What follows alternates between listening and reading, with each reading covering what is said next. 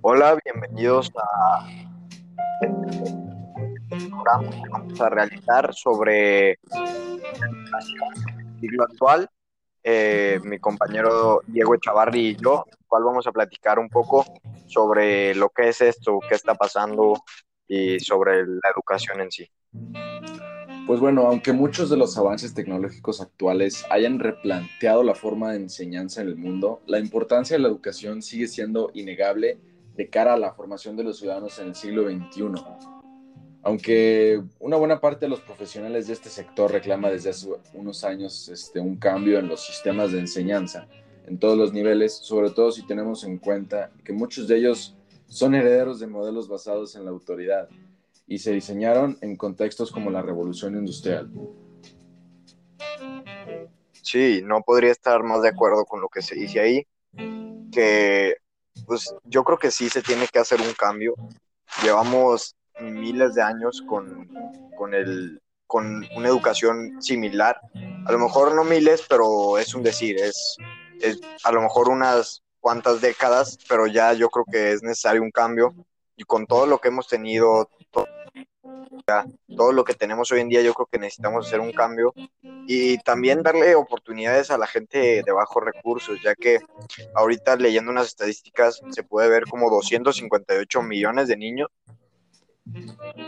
y eso, y eso no es en todo el mundo, esto es solo en una, en una parte de, del continente americano. Es increíble, pero también con la pandemia ha afectado muchísimo.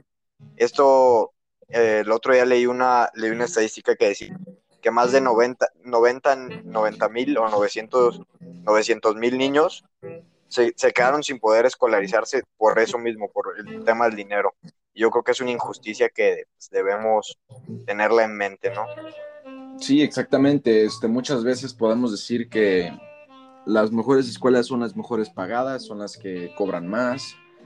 Y lamentablemente sí es cierto porque si te das cuenta, bueno, aquí en, México, ¿no? Porque en Estados Unidos las escuelas públicas, las que no son de paga, muchas veces son mejores que las privadas. Y pues en el siglo XXI la educación seguirá transformándose y transformando vidas y generando cambios en todas las áreas. La tecnología no reemplazará la labor educativa. Pero lo que yo también este, ayudo, eh, mis, mis pensamientos van con los de Carlos, es que muchas veces, por ejemplo, ahorita en, lo que estamos viviendo en estos momentos, muchos niños no tienen computadoras, celulares, internet y hasta luz con la cual poderse conectarse a clases. Entonces, deberíamos de, no sé, sacar una nueva forma de educación o tener diferentes tipos a los cuales lleguen al, mismo punto. Porque aunque no lo creas, la educación es la que crea al ser humano. Porque una persona sin educación es maleducada, no sabe hacer nada, eh, muchas veces no saben hablar ni leer, este, no saben en dónde viven. Me ha pasado muchas veces que le pregunto a la gente, no sé, sin educación, no voy a generalizar, pero de, algunos pueblitos, les pregunto, oye, ¿saben dónde está, no sé, ponle tu Francia? Y me dicen de que no, la verdad no sé, y eso me da mucho coraje, porque no puede ser que viviendo ellos en el mismo mundo que nosotros, no sepan las ubicaciones de otros países, otros continentes, otros lugares. Entonces me gustaría que esas personas también conocieran cómo es el mundo y no quedarse en su burbuja y en sus casas. Sí, claro.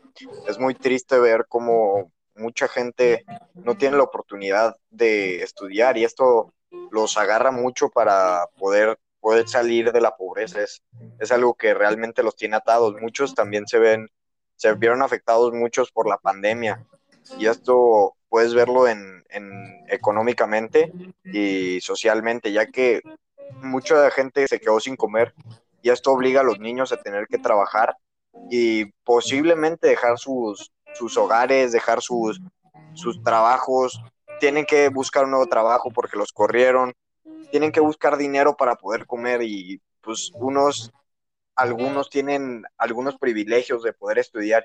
Y yo creo que es algo que existe un poco injusto, yo creo que si, si, a todos les diéramos la misma educación, yo creo que el mundo avanzaría, avanzaría a lo mejor un poquito más. Los pobres tendrían más oportunidad de, de salir de la pobreza, pero también enseñarles un poquito a, a, cómo, cómo hacerlo, porque yo creo que a lo mejor no, no igual, ya que pues sí, el dinero es, es algo importante, es, una, es como el cambio que hay en, aquí y en todo el mundo, y es algo muy importante, pero también yo creo que tenemos que ayudar a los, a los que vienen de abajo para que también puedan subir y pues, llegar, a, llegar a sus sueños y conocer más, más gente, más, más lugares y tener las mismas oportunidades que nosotros. Exactamente, ¿no? Y también lo que decías de que tienen que, pues porque ya no pueden pagar la escuela, necesitan ir a trabajar. Y aunque no lo creamos, son trabajos muy mal pagados, porque son gente que a lo, igual vuelvo a lo mismo, que no tienen educación, no fueron, o sea, no fueron a la escuela, no tienen muchas veces este conocimiento de las matemáticas, de la historia, de la literatura, de la ciencia y todo eso. Entonces, yo creo que también eso es lo que le ayuda mucho a los países del primer mundo, es la educación, porque gracias a la educación los niños, los chavos no, no se desvían, por ejemplo, aquí en México, que se desvían mucho hacia las drogas, el alcoholismo, por no ir a la escuela, por tener que trabajar. Entonces, por ahí va la cosa, ¿no? Sí, yo creo que es muy importante tener eso en mente y pues yo creo que sí es, sí es muy importante que México puede ser que le invierta un poquito más en los estudios porque eso es lo que hace los países primermundistas, ayudan a salir a su gente adelante y es algo que la verdad nosotros no tenemos, tenemos una, pues unas, una educación muy mala para, para la gente de escuelas públicas, con un poquito más deficiente que una privada sí se le tiene que invertir más tiempo y más dinero para poder sacar a los jóvenes y su futuro adelante, ¿no? Exacto, y sí se puede, como muchos dicen, dales dinero, dales dinero, pero no, no se trata de, de mantenerlos. Lo que se trata es enseñarlos a generar dinero, enseñarlos a poder trabajar.